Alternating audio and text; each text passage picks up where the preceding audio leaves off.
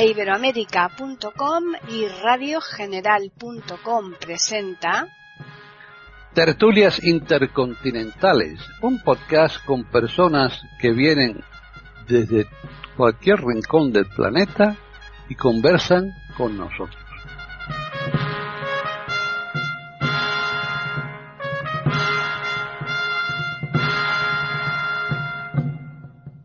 Bienvenidos un día más a tertulias intercontinentales en iberoamérica.com. Soy Paqui Sánchez Galvarro. Aquí estamos una semana más con todos nuestros oyentes para ofrecerles una nueva temática que siempre decimos que nos parece muy interesante y es que realmente así lo creemos porque si no, mm, no la elegiríamos. Eh, como ya saben también nuestros oyentes, últimamente eh, es uno uno de nuestros ponentes, el que se encarga de elegir el tema. Hoy le, ha tocado a María Eugenia, así que lo primero que vamos a hacer es saludar a los que están. Vamos a saludar a María Eugenia. ¿Qué tal? Hola, Hola, mis compañeros queridos. Siempre esperando la tertulia con anhelo, porque siempre aprendo muchísimo de todos y ojalá los oyentes también. Muy bien, pues ahora vamos a saludar a Juan Carlos Parra. ¿Qué tal? Hola, ¿qué tal? Ah, ya, aquí estamos. Un saludo para mis compañeros y también para ti y, por supuesto, para los oyentes. Sí, es un tema muy interesante. Y nos marchamos ahora a Argentina, Mendoza. Ahí está la doctora René Escape. ¿Qué tal? ¿Qué tal, Paquita? ¿Cómo está? Como siempre, un placer estar contigo, con los queridos contertulios, acá en Tertulias Intercontinentales de Iberoamérica.com, un día más, y un beso muy grande a todos los oyentes que nos siguen todos los lunes. Y yo digo a la doctora René Escape porque la doctora René es pediatra y la temática de hoy tiene mucho, mucho que ver con la pediatría, así que ella al igual que María Eugenia, desde luego creo que van a ser piezas claves para, para esta charla. Vamos a decirles ya el, el, título de esta tertulia, de lo que va a tratar, que es el comienzo de vida y la vida posterior. Vamos allá a comenzar dándole la palabra a María Eugenia.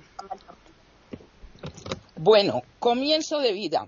Este tema me interesó muchísimo como ya les he dicho, pero por si acaso algunos eh, eh, me oyen por primera vez, mi formación ha sido como psicóloga sistémica.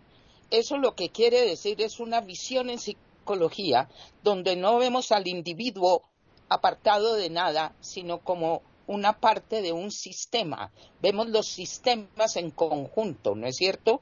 Como eslabones en una cadena. Y eh, a lo que me he dedicado es la psicoterapia de familia, porque familias tenemos todos y hay diversas conformaciones familiares según las culturas, las sociedades, eh, las creencias, las costumbres.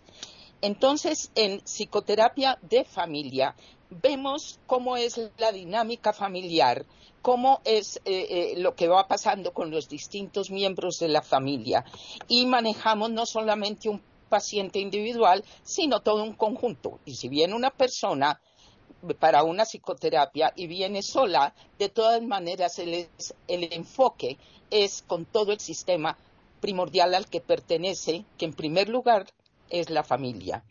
Eso hace que para, para nuestro oficio el comienzo de vida lo, lo, empezamos a ver con, cada vez con más detenimiento y con más importancia.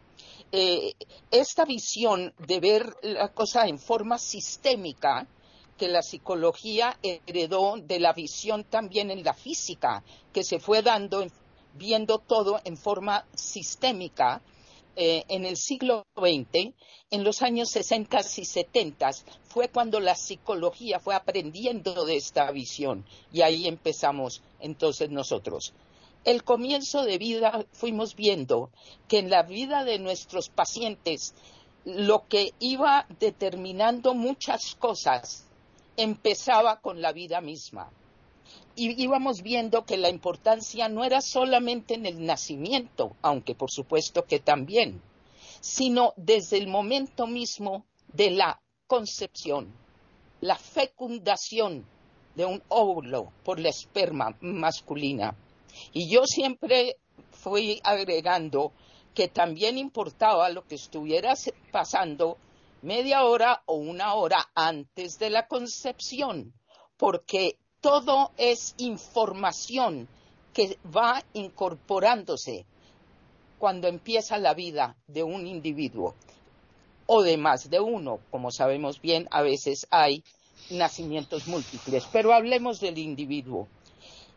Teníamos que estudiar y entender la importancia entonces del comienzo de vida del embrión y el paso del embrión al feto y el feto finalmente en el alumbramiento, en el parto, sale el bebé, la criatura.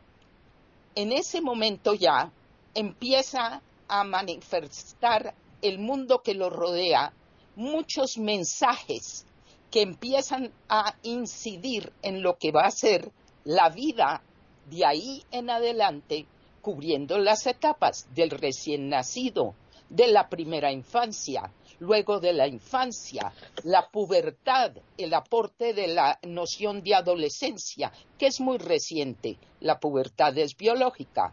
La adolescencia es una oportunidad psicológica y social que algunos pocos tienen la fortuna de tener.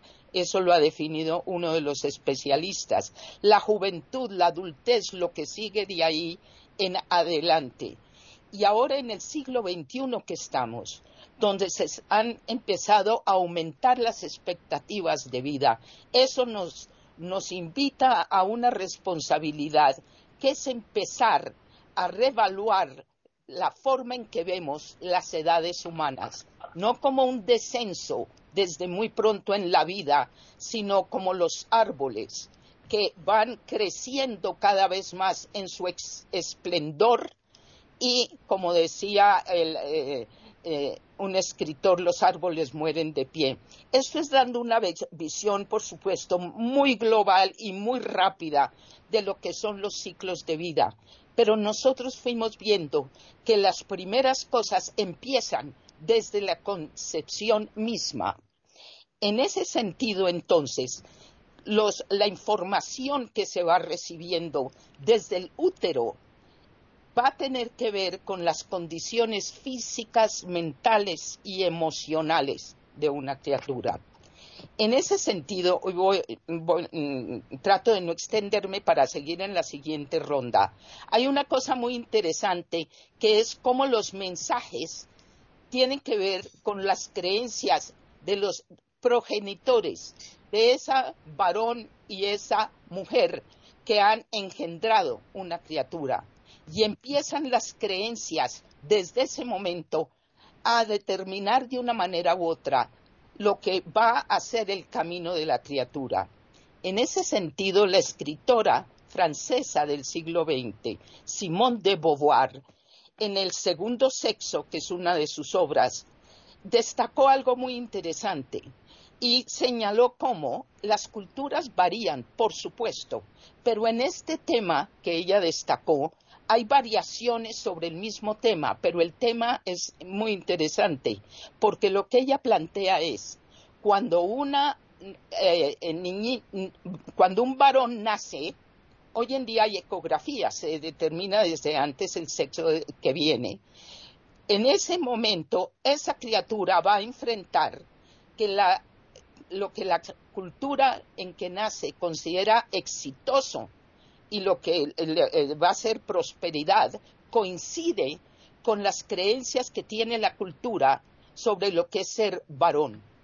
Coinciden las dos cosas. En cambio, dice Simón de Beauvoir, cuando es una criatura que es una hembra, una niña la que viene, la que nace, se encuentra con una cosa compleja, que es ser mujer no coincide lo que se espera de ella con lo que la cultura considera exitoso y prosperidad. La niña desde un comienzo se encuentra con dos caminos bifurcados. Esto lo dijo Simón de Beauvoir, más o menos en los años 40, podría haber sido, tal vez 50. Posteriormente hubo una cosa muy interesante en un estudio hecho en los Estados Unidos donde se estaba pensando en actualizar un diccionario de psicología. Nadie estaba hablando de otra cosa sino de actualizar conceptos y se le pidieron a miles de psicólogos aportes y contribuciones para la actualización. Y en eso, en ese estudio que se pusieron a hacer cuando se recibió tanta información, alguien se dio cuenta de algo interesante y era, en alguna parte se pedía una, una definición de el varón sano, el hombre sano, la mujer sana. Pero en otra parte, en otra sección, se hablaba de la definición de persona sana. Y sorprendió cuando pusieron estas definiciones juntas que lo que era un hombre sano y una persona sana coincidía, pero lo que la cultura veía como mujer sana se consideraba patológico en una persona. Ahí no era sano. ¿Qué? Que se pretendía que la mujer entregara todo, fuera sumisa, eh, pensara primero en la familia antes que en ella, se pusiera de última en todo, y eso era lo que se destacaba, sobre todo, por ejemplo, en las celebraciones que empezaron a hacerse del Día de la Madre. Se metieron algunos pocos a estudiar esto y uno de ellos dijo, qué interesante, porque esto confirma lo que planteaba Simone de Beauvoir en el segundo sexo. Eso es un aspecto. Por supuesto que no eh, es. María Eugenia, es que llevas ya más de diez minutos, ¿eh? No puedes tanto, ¿eh? Ok, perfecto. Es que si no, es que si no es un, es un monólogo esto, ¿sabes? Sí, no, tienes razón. Voy a cerrar simplemente diciendo entonces que no quiero que pensemos que este es el único aspecto, pero es uno de los primeros que se recibe. Continuamos con Juan Carlos. Bueno, yo lo voy a plantear. Eh, evidentemente es un tema muy interesante lo que has planteado y lo, cómo lo, has eh, eh, desarrollado, mm, María Eugenia creo que hay una parte importante que debería conocer también la gente y es la parte cultural de cómo se ha desarrollado todo esto y cómo se ha podido ver a lo largo de la historia, ¿no? Porque veréis, en la antigüedad los griegos eh, había una cosa curiosa que es que utilizaban palabras eh, ambiguas y esto lo sabemos por todo lo que hemos leído de la historia para clasificar eh, aquello que era, bueno, lo que era una persona, cómo se definía una persona, ¿no? Eh, incluso eh, también se ha visto ¿no? y se veía ¿no? Eh, cuáles eran esos estadios esos estadios entre lo que era la infancia o incluso antes la concepción y la vejez no habiendo en, este en este caso por lo tanto un concepto para digamos definir lo que era la infancia o ese periodo ¿no? que ya va a empezar con lo que va a ser hablamos de hombres, tú lo has dicho, la mujer tenía otro rol dentro de la sociedad y lo sigue teniendo, ¿no? O incluso eh, también una diferenciación eh, entre las etapas eh, de, de, su desarrollo, de ese desarrollo que tenía el niño, ¿no? En esta época no existía tampoco un, digamos, una restricción moral porque no lo había, ¿no? Eh, eh, dándose, mm, pues eso, prácticas de infanticidios. Lo hemos visto a lo largo de la historia, no solo en Grecia, también lo hemos visto en Roma, ¿no? Como en Roma el pater familias, si veía que el niño tenía algún tipo de defecto, lo dejaba ahí en la columna esta donde se podían recoger los niños o incluso había otros eh, procedimientos todavía mucho más eh, eh, tremendos como tirar a los niños cuando tenían una deficiencia por diferentes lugares o dejarlos abandonados en el bosque ¿no? Esto va a ser algo interesante porque va a producir una serie de nuevos conceptos en lo que va a ser el, ser humano. Aristóteles decía que el hombre es un, es un niño, es un hombre en potencia esto de ser un niño, un hombre en potencia es una cosa que habría que mm, también definirlo y cómo lo definía Aristóteles, ¿no? Claro que no es lo mismo tener un árbol en potencia que tener un niño en potencia, ¿no? Eh, luego, en, pasando ya de, edad, ¿no? Pasando la Edad Media, en la Edad Media tenemos otra serie de, definiciones sobre lo que es la infancia Y eh, bueno, tenemos también que aquí eh, se caracterizaba este periodo ¿no? por la, eh, lo que se llamaba infantilidad, ¿no? Estamos hablando de que entre mm, bueno, todas las edades había una especie de infantilidad. Por eso la Iglesia estaba como padre de todos. La Iglesia era la que mandaba, la que ordenaba y la que daba las reglas para todo esto. Además, teniendo en cuenta también que no tenemos una configuración eh, digamos, de una sociedad muy adulta, porque no había tampoco una cultura muy elevada, ¿no? Solo estaba en poder de unos cuantos, ¿no? En este periodo, eh, la infancia eh, duraba hasta los siete años. Aquellos, si os acordáis, que las comuniones se hacían ya a partir de los siete años, según la Iglesia, que era la edad permitida, ¿no? Ya que la, aquí, la, ¿no? a partir de, aquí, de esta edad, el niño, pues se suponía que ya había pasado a comprender lo que los adultos decían, ¿no? Esto también genera otro tipo de, realidades dentro de lo que va a ser la sociedad, como por ejemplo vamos a tener eh, una serie de conductas a los que eh, el niño, ya que a los siete años es considerado como adulto, se, le va, eh, se va a poder producir una serie de, bueno, primero es una especie de igualdad entre un señor que tiene 20 años o 30 años, que ya es adulto, muy adulto, y un niño de siete años, a partir de siete años, que se le considera un igual, ¿no? Eh, y además se le va a tratar sin pudor, va a haber una serie de abusos tremendos sobre este tema, ¿no? De esta forma, pues también vamos a tener lo, eh, bueno, el eh, que no va a haber un desarrollo tampoco en la concepción del, del, niño, ¿no? O incluso ese desarrollo se va a dar a través de las relaciones que van a tener estos con eh, bueno, con lo establecido por las normas, por las reglas de, ese momento que marca la sociedad y también la relación que van a tener con los mayores, con los ancianos, ¿no? Eh, y voy a, voy a ir acabando simplemente una, una cosita solo, ¿no? Eh, esta actitud de los, del adulto, ¿no? bueno, pues era, se reflejaba en lo que era la actitud también del niño, con lo cual el niño eh, tenía ese desarrollo con respecto a lo que era la sociedad. Estamos hablando de un sistema que, bueno, que poco a poco, evidentemente, va a ir cambiando. Yo siempre he hablado que todo es un material desde lo que es la época antigua hasta finales del XIX, comienzo del siglo XX, bueno, ya avanzado el siglo XX, como decía María Eugenia, con planteamientos ya después de la Segunda Guerra Mundial con respecto a este tema, que ahora luego los voy a ir mencionando con una serie de, puntitos. Y lo dejo aquí de momento, ¿vale? Están escuchando tertulias intercontinentales en iberoamérica.com. René. Yo voy a comenzar por hablar de una frase muy linda que tiene la UNICEF y es que eh, la primera infancia importa. Con esto quiero decir que los mil días primeros desde que nace un bebé eh, son fundamentales, fundamentales eh, para lo que es el desarrollo cerebral, crecimiento y desarrollo del cerebro de ese niño. Por ende, todo lo que sea cariño, afecto, o sea, amor, juego y alimentación es la base fundamental o los tres pilares fundamentales para que ese niño pueda desarrollarse y crecer en forma saludable.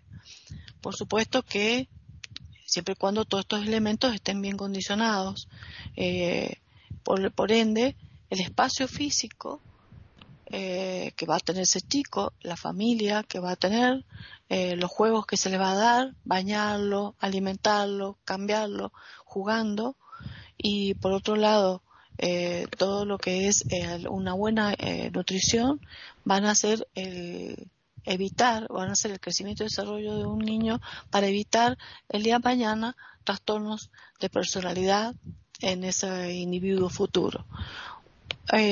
por todo lo que están comentando, sobre todo también Juan Carlos en el contexto histórico, realmente a los, a los seres humanos a través de la historia les ha costado mucho comprender la importancia que significa un bebé. En primer lugar, estamos en pleno siglo XXI y un gran porcentaje del mundo le cuesta comprender que es eh, un ser humano, un individuo humano, este, un animal humano, eh, desde el momento de la gestación, es decir, del momento de la concepción. O sea, se produce la unión del espermatozoide con el óvulo, se forma un huevo, se produce la primera etapa embrionaria, que ocurre en los primeros tres meses de la gestación. Después del tercer mes de gestación comienza la etapa fetal hasta que se produce el nacimiento. Toda esa etapa de embriogénesis y, fetación, en el momento que se produce toda la gestación humana, es una etapa importantísima para el crecimiento y desarrollo de lo que va a ser el ser humano futuro, un ser humano. Y la gente no lo valora, no se da cuenta, y en el primer trimestre de, gestación cree que es este, cualquier cosa, que es parte del cuerpo de la mujer y que la mujer tiene derechos sobre eso y nada que ver, porque es un ser humano y totalmente independiente, tiene otro grupo sanguíneo, tiene otra biología, tiene otra genética, es un ser totalmente independiente, totalmente diferente que trae otro tipo de biología y de estructura. Eh, lo que hace la mujer es prestarle el albergue nada más y hay que respetar esa vida que late del momento que fue concebida. Eso, por supuesto, que hay muchos criterios que son culturales, legales, sociales, este, modernos, antiguos, etcétera.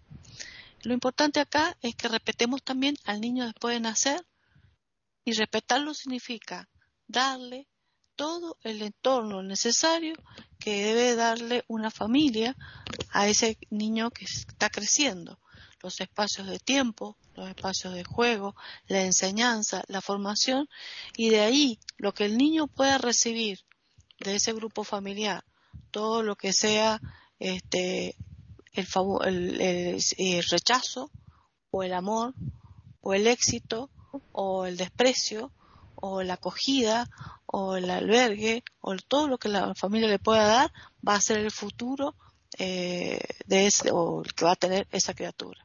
Así que me quedo aquí para poder seguir hablando en, las próximas rondas sobre cómo serían los distintos, tipos de familia y los distintos tipos de contextos, desde los contextos positivos a los contextos oscuros o negativos que pueden existir alrededor de ese chico. Volvemos nuevamente con María Eugenia. Me parece muy interesante este planteamiento, ambos, ¿no? Porque la parte también, por supuesto, histórica, cultural, lo que ha sido, por ejemplo, el infanticidio, me parece tan interesante también. René está hablando mucho de lo que es el entorno familiar llegando. Y además, con respecto al tema del aborto, y ya eh, parte de mi trabajo ha sido realmente mucho, tiene que ver con sexualidad humana, pero pienso que en ese tema tenemos que pensar en algo. Primero que todo estoy absolutamente de acuerdo. No es solamente yo como mujer escojo lo que hago con mi cuerpo, porque lo que tengo adentro es otro ser. Y eso lo tenemos que entender. Esto se tendría que complementar con algo que brilla por su ausencia. Esa criatura ha sido engendrada por un varón también. Y en el tema del aborto nadie menciona a los padres, a los hombres, en ningún momento se le da íntegra toda la responsabilidad solamente a la mujer. Yo estoy totalmente de acuerdo en que como mujeres tenemos que entender que no es solamente lo que yo hago con mi cuerpo, como pueden ser otras opciones, pero hay que incluir la parte del, padre y la responsabilidad que también tendría. Eso nunca se menciona. Entonces son temas que tenemos que empezar a manejar. Y otro, y, por, y ahí termino esta parte, sería este énfasis en lo que es la familia a las mujeres, por ejemplo, la depresión postparto, y esto nos puede hablar René, pero por supuesto hay cambios hormonales, hay muchas cosas biológicas, pero nosotros también hemos, hemos podido comprobar que el peso tan tremendo sobre la mujer con el recién nacido, donde el varón culturalmente en general, eso ha ido cambiando, pero en general se lava las manos y tiene las glorias de tener un hijo, pero no le toca nada de lo que es el tremendo peso de esa primera parte de la vida, le toca solo a las mujeres. Cuando hemos podido abordar eso, alguna vez me pidieron eh, hacer un trabajo sobre lactancia materna con un grupo y yo pedí que le cambiáramos el nombre a lactancia familiar y la importancia del apoyo a esa madre familiar con el padre no ayudando, sino colaborando con el hijo. Lo voy a dejar aquí simplemente enfatizando en el comienzo de vida estas cosas que van a marcar de una forma que va a teñir el resto. Lo dejo ahí. Sobre esto que acabas tú de comentar, María Eugenia, creo que tiene bastante que ver el, el que hoy día, por lo menos aquí en España, tanto el hombre como la mujer se le da el, la misma cantidad de días, son 16 semanas los que les dan para que estén con, con, el, con el niño, ¿no? Y hasta el punto que las seis primeras son obligatorias, las otras, las demás, pueden alternarse para que puedan estar primero el padre y después la madre, alargando un poco el tiempo para llevarlo a la guardería, ¿no? Si no tienen personas con quien dejarlo, pero las seis primeras semanas son totalmente obligatorias de estar los dos. Y eso yo creo que es fundamental, por supuesto, lo que tú acabas de comentar. Bueno, pues continuamos con Juan Carlos. Continuando con mi andadura, digamos, eh, histórica, bueno, ya estamos en una edad, la edad moderna. Yo, mm, digamos que he dicho que desde lo que era la antigüedad, la edad media y tal, lo considero como todo un material, ¿no? Porque más o menos hay cambios, pero muy poquitos, ¿no? En ese, en ese aspecto, ¿no? Sobre todo hablábamos de la mujer. Mm, yo tengo que decirte, María Eugenia, que en, la, bueno, lo que ha sido la, la, crianza de mi, de mi hija, yo sí me he implicado mucho. Lo que pasa que ah, culturalmente también ha habido, eh, se ha visto muy mal al hombre en una época determinada que llevaba un, un carrito, ¿no? Con el niño, un cochecito con el niño, porque aquí por lo menos yo recuerdo de mi padre me decía, no, es que cómo me van a ver con el carrito, que me van a llamar que soy un maricón o que soy lo que sea, ¿no? Este tipo de cosas se han visto y se han dado en las sociedades. Eh, y luego también tenemos que tener en cuenta lo que son las sociedades, eh, digamos, del tercer mundo, como africanas o de Asia, India, además, a lo que es eh, nuestro mundo en el que vivimos, que es a lo que nos estamos dirigiendo en, en gran parte porque es donde vivimos, ¿no? Bueno, pues decía que ya en la edad moderna, que es nuestra época, eh, los niños han pasado a ser eh, vistos como eh, un ser social. ¿Esto qué significa? Bueno, pues que van a asumir un papel esencial o central en las relaciones, digamos, familiares, y esto lo vemos todos los días, y en las sociedades también, y convirtiéndose, convirtiendo al niño en un ente de respeto. Esto entre comillas porque tendríamos que ver lo que es ente de respeto, ¿no? Eh, con características, claro está, y eh, necesidades propias eh, de, lo que es el niño, ¿no? Es, claro está, durante el proceso de, adquisición del conocimiento, en el que, bueno, se debe ser, o se debe tener, bueno, esa visión, ¿no? Mm, Mm, del niño como un ente pleno, como un ser pleno, ¿no? Eh, mm, cabiendo, no mm, cupiendo, perdón, eh, evidentemente acciones o que se pueden llevar a cabo acciones pedagógicas eh, y reconocer sus diferencias y, bueno, también sus, esa, bueno, ir construyendo digamos, su identidad, esa identidad personal que le va a acompañar durante toda su vida, ¿no? Para esto es preciso y es necesario eh, pensar también en la forma lúdica, que es importante, que yo creo que tú lo mencionabas al principio, María Eugenia, eh, y también, eh, de alguna manera, la forma creativa, ¿no? Porque la forma creativa va a ser muy importante en lo que va a ser el desarrollo del niño y además en su imaginación como niño. Es a través, pues, por medio de esta forma lúdica, por la que eh, bueno pues debemos hacer eh, esto hincapié eh, debemos hacer este tipo de, educación ya que es a través por, medio de, digamos de las diversiones de los juegos los que el niño mm, va a pasar a conocer a conocerse a sí mismo y también lo que va a tener en su entorno en el mundo en el que vive no en el que mundo del que hace de que bueno es parte de él no eh, porque jugar eh, también va a caracterizar, caracteriza la educación infantil. Eh, también, bueno, pues al final, al final, al final de cuentas, ¿no?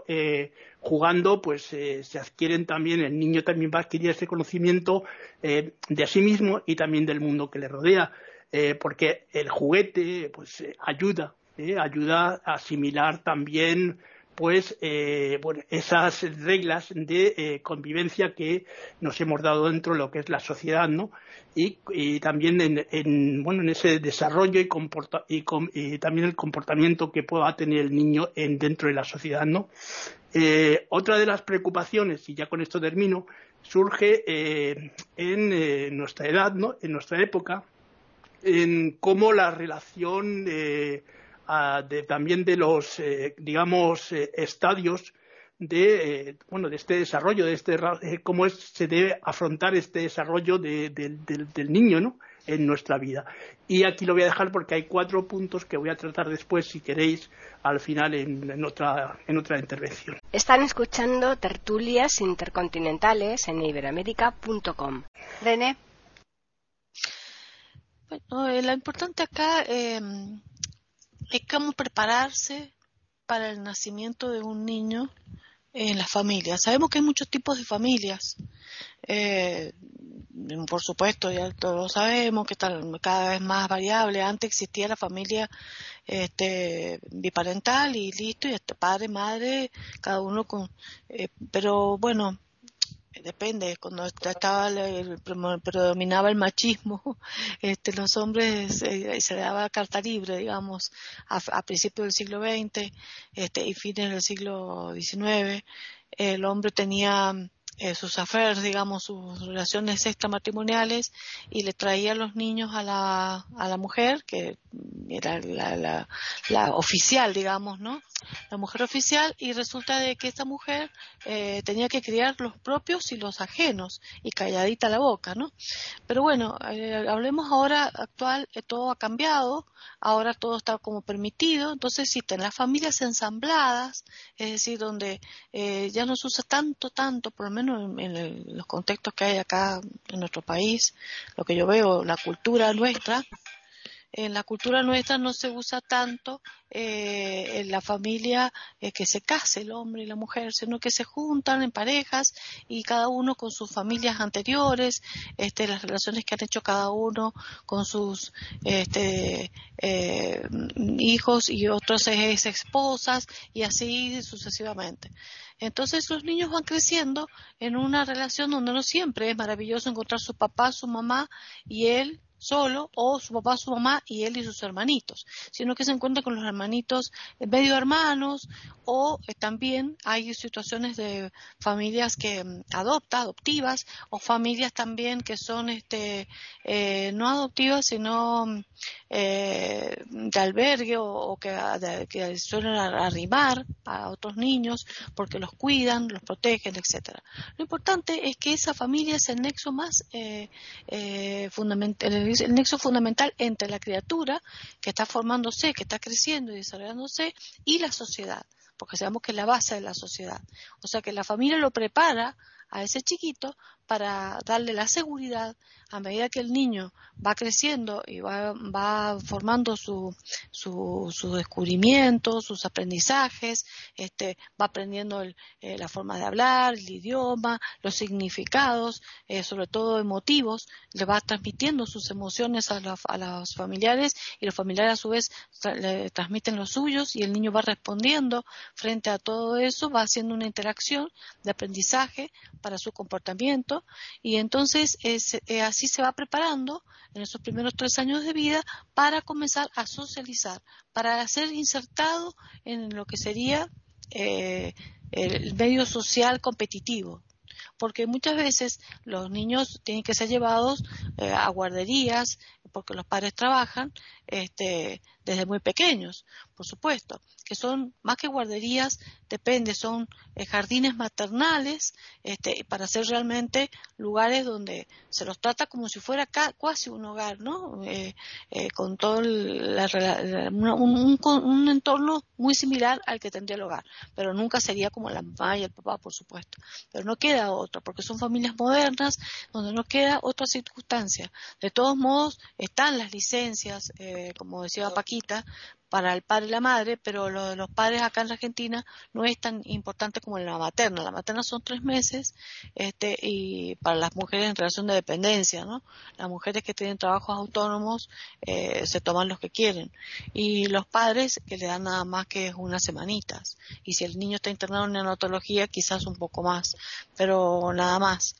Antes eran tres días cuando yo fui madre, tres días le daban al padre nada más. Y la madre tenía que hacerse cargo de los niños totalmente sola.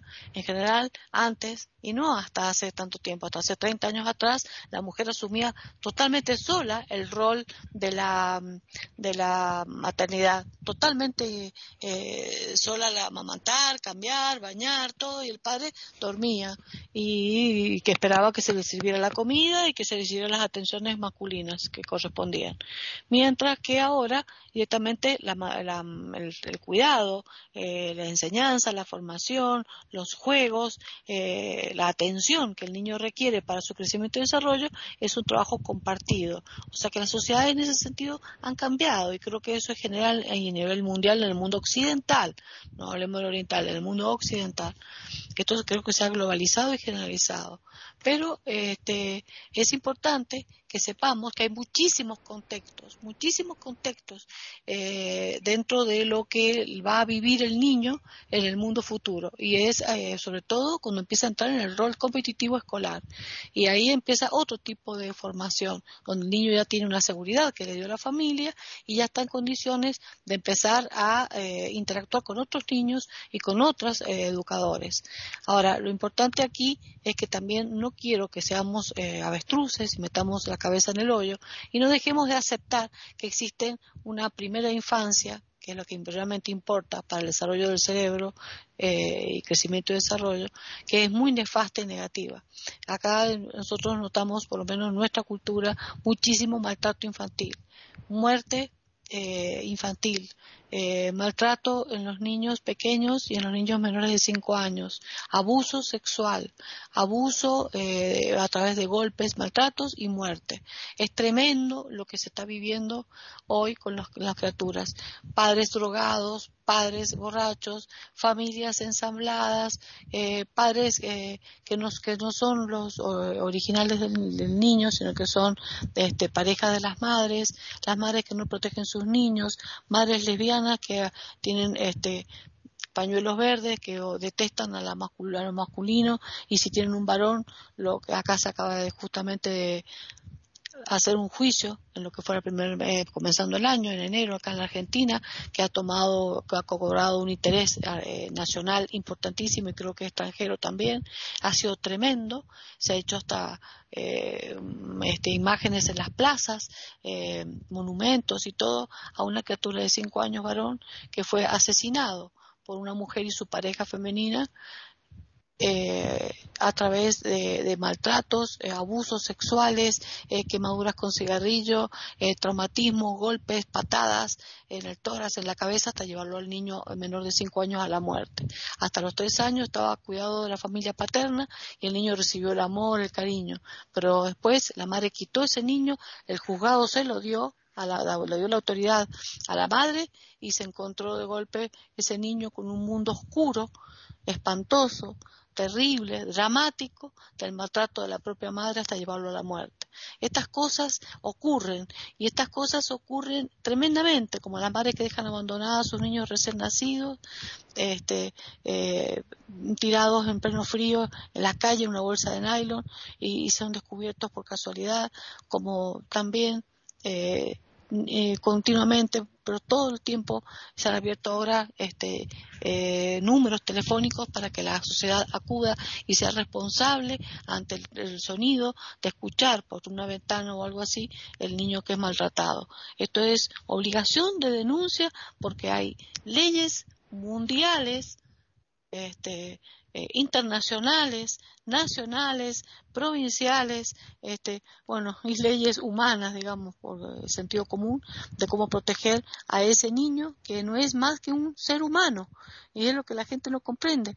Eso es lo que pasa con muchas personas. Creen que la criatura no es un ser humano.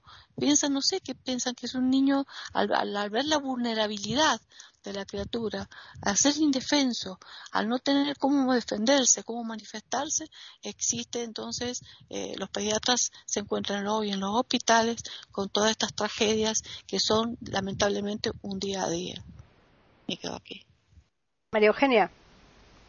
Bueno, tal vez primero eh, yo quisiera eh, decir algo y es que lo del maltrato que es un horror y que desafortunadamente es en todas partes. Pero el hecho de que sean parejas homosexuales no es lo que más conduce a eso y eso de primera mano pues también me ha tocado mirarlo y el maltrato que a veces se da es terrible en las parejas heterosexuales. Simplemente para aclarar que estas cosas trágicamente se dan en, todas las conformaciones de los que se hacen cargo de los. Por supuesto, perdón, por supuesto, no, no, sí, no quise decir mejor se entendió mal, disculpame que te interrumpa, pero no, por supuesto, eh, no tiene nada que ver que sean del mismo sexo, sino que eh, estaba mencionando un caso reciente que acaba de ser enjuiciado en mi país, nada más, pero eso no tiene nada que ver, al contrario, a veces hay parejas este, lesbianas o parejas este, de, dos hombres que, que adoptan niños y, y, los aman profundamente, más que una pareja heterosexual, o sea que eso no quiero que quede bien claro que no estoy discriminando en ninguna manera este, este, esta situación de pareja. Perdón. Ok. Y sí, es bueno que lo dejemos aclarado y, está bien. Pero paso a una cosa interesante, lo que estaba planteando eh, Juan Carlos con respecto al juego. No hay nada más importante en los primeros años de vida que es cuando más se aprenden las cosas más importantes para siempre y como decía una vez un hombre que, planteaba esto, eh, la capacidad de aprendizaje de los primeros dos años no la volvemos a tener hasta ese punto nunca más porque es extraordinario. El juego es lo más importante y lo más serio que hay, lo lúdico. Y eso lo vio mucho eh, eh, Piaget. Piaget, el especialista que definió las etapas cognitivas del ser humano, observando a uno de sus hijos en su primer año, se dio cuenta que el chiquito tenía tanto rigor como un científico en un laboratorio en todo lo que estaba haciendo en sus aprendizajes. Eso es una cosa formidable. Lo lúdico también es una cosa que destaca Claude Shannon, el, que se considera padre de la era de la informática. Y él siempre ha dicho que si para él su trabajo no fuera como un juego, lo abandonaría. Ese elemento lúdico que a veces se pierde cuando se trasciende la infancia es fundamental. Es el origen de la creatividad también, ¿no es cierto? Bueno, pero pasemos a los juguetes. Y ahí entonces también hay una cosa sumamente importante. Yo estaba una vez en una cosa, en una celebración de una empresa muy importante aquí, donde invitaron a las familias con sus niños y había juguetes, era época de Navidad. Y uno de los padres se acercó al, al presidente de la empresa, que era mi amigo, me había invitado, y le dijo, tengo una sugerencia para que la contemplen para el año entrante. Él tenía una niña de nueve años y un chiquito de siete años. Y dijo, miren, mi hija es un prodigio en matemáticas, se ha ganado los concursos que ustedes quieran en su colegio, es destacada siempre.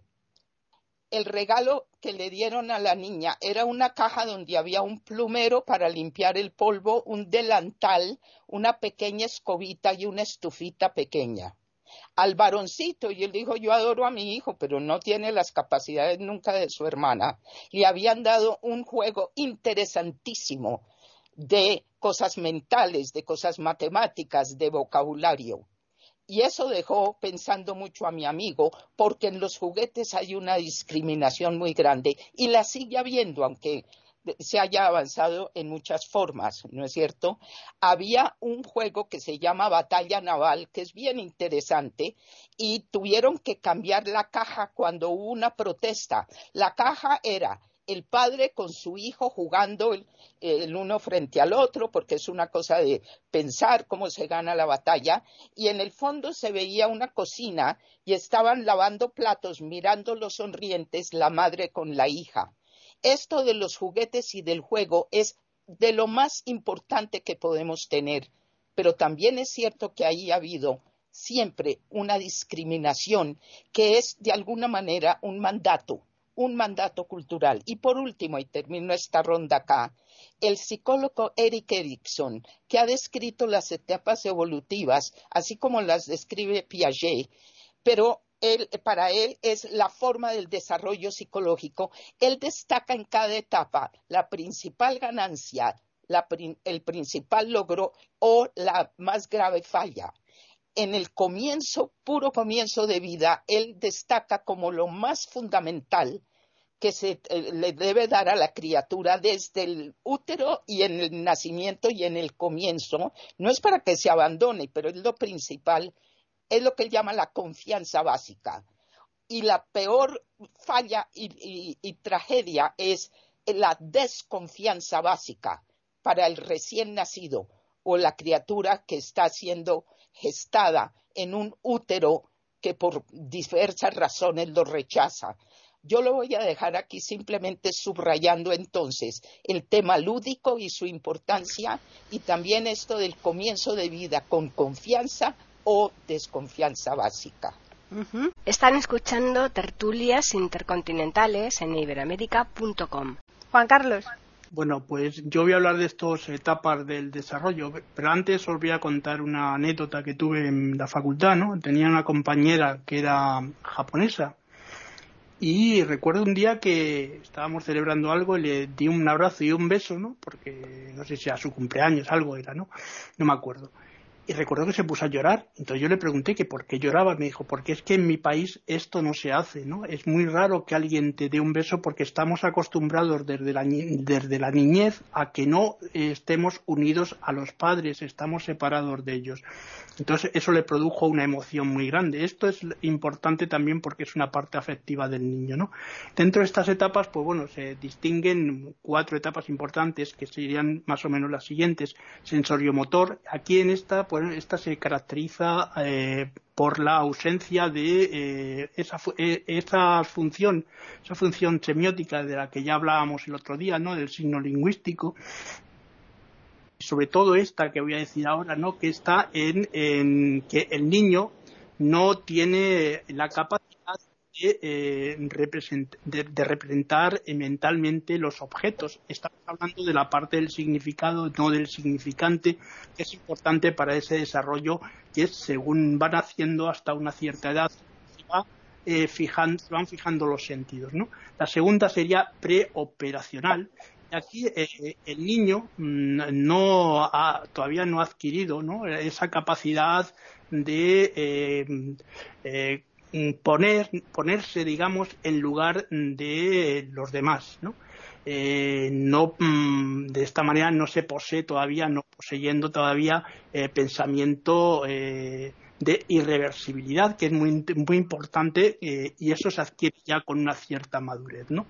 El, el tercero sería operatorio concreto y es un, un, nivel ¿no? mental en el que el niño niño ya eh, interviene, va a intervenir en los razonamientos eh, privados y en las, eh, los cambios cognitivos. Y el último sería operatorio formal. Aquí, en, este, bueno, en, este, en esta etapa, el niño ya piensa en soluciones por medio de hipótesis, ¿no? Y en, eh, y en no únicamente en, observaciones eh, de la realidad.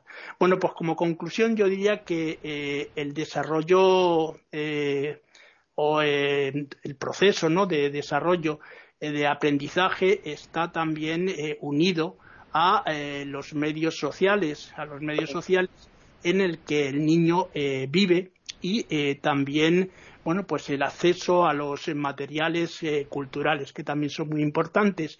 Y es eh, precisamente en la escuela en, donde se va a, va a vivenciar la criatura, el, niño, va a vivenciar estos cambios experimentando, experimentando también y de alguna manera, si lo queréis, viviendo este aprendizaje eh, con cambios ricos, ¿no? En, por ejemplo, en afectividad, que es muy importante, cambios entre, cambios entre los, eh, los demás compañeros y también en los descubrimientos que también van a ser muy importantes en lo que es esa curiosidad, esa parte de curiosidad que tiene el ser humano, ¿no? Y que se va a dar también en estos primeros años.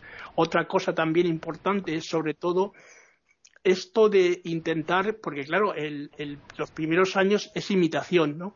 Y claro, a través de la imitación hay que tener mucha seguridad de que el niño va a adquirir esos conceptos que yo decía del objeto, ¿no? Dentro de lo que es el signo lingüístico. Y de momento lo dejo aquí, Pati. Bueno, lo importante entonces es destacar eh, que la familia cuando va a recibir la noticia del bebé, estamos hablando de todo esto, son saludables, eh, debe prepararse para esa recepción. Evidentemente van a tener que prepararse psicológicamente y físicamente eh, en cuanto a todo lo que es el ambiente, la ambientación, o sea, toda la familia se prepara, ¿no? Fundamentalmente papá y mamá. Cómo van a organizar los tiempos, siempre va a haber uno responsable principal, eh, cómo van a organizarse para los horarios de sueño, eh, cómo se van a, estructurar y, y va a haber un, nuevo sonido en la casa, va a haber un nuevo, este, una nueva actividad, una, una adaptación de los ambientes. Este, en realidad existe eh, quieran o no, una gran modificación. Ahí, aparece una vida nueva y ocupa un espacio, un tiempo muy importante de la familia y de las personas, este, y, una atención afectiva también, una atracción afectiva eh, fundamental para lo que es la familia directa, ¿no? Padres, abuelos, eh, hermanos o tíos. Entonces, ellos que son el nexo principal para esta primera infancia, que es el derecho de los niños, eh, el derecho de la infancia, el derecho que tienen los chicos en la vida eh, es el nexo importante para prepararlo cognitivamente emocionalmente, dándole a ese niño, eh, propiciándole a ese niño las necesidades básicas y todas las habilidades que ese niño pueda desarrollar por sí mismo con todo este apoyo a través del contexto familiar para proyectarse eh, o proyectarlo a esa criatura a enfrentarlo al mundo social, donde el niño después va a estar en otro rol, que va a ser el rol donde ya seguro, una vez armado y apoyado por toda esta seguridad y formación de la que tuvo derecho eh, a través de, esos, esos, años de vida iniciales, de la primera infancia, para poder este, entender eh, proyectarse más hacia lo que es la interacción con otras personas, con otras autoridades, con otros niños, lo que es interactuar con otros chicos en el juego, lo que es eh, eh, ya no actuar en forma imitativa, sino como era más cuando era más pequeño, sino en forma ya más creativa, como dijo también Juan Carlos, en forma más este, eh, ya eh, creando sus propios juegos, creando sus propios eh, aprendizajes este, a través de su, de su cursado y después por otro lado va a ir proyectándose como un niño mayor, va forma llegando a ser adolescencia, aprendiendo todo lo que las escuelas le van propiciando en el proceso educativo y siempre apoyado por la importancia de la base familiar saludable, ¿no? Eh, esta sería la base de una buena sociedad y el desarrollo de los seres humanos sanos para sociedades sanas. Todo esto deberá ser, llevar, por supuesto, eh, va a tener sus cambios y modificaciones según el país en el que se encuentre, según la sociocultural que enmarque todo esto, lo socioeconómico que también esté primando eh, dentro del grupo familiar como dentro de la nación en la que el niño se encuentra. Bueno, ¿y va aquí? Bueno, pues ya hemos finalizado esta charla por hoy. Voy a quitar lo del inicio, lo que he puesto yo de Hilario, ¿eh? porque como no ha venido, pues directamente lo quito y fuera. Bien, pues ahora ya solamente nos resta eh, comentarle los medios que tienen nuestros oyentes para ponerse en contacto con nosotros. Por un lado está el correo que es tertulias@eiberoamerica.com y además está el Twitter eiberoamerica con las iniciales EI y la A en mayúsculas. Agradeceros a los tres que habéis estado aquí hoy para desarrollar esta temática tan bonita, tan fantástica y tan importante hoy día y a los oyentes por también agradecerle por la atención que nos prestan semana tras semana. Así que ya les emplazamos para que vuelvan el lunes próximo a iberoamérica.com y nosotros les tendremos preparada una nueva tertulia intercontinental.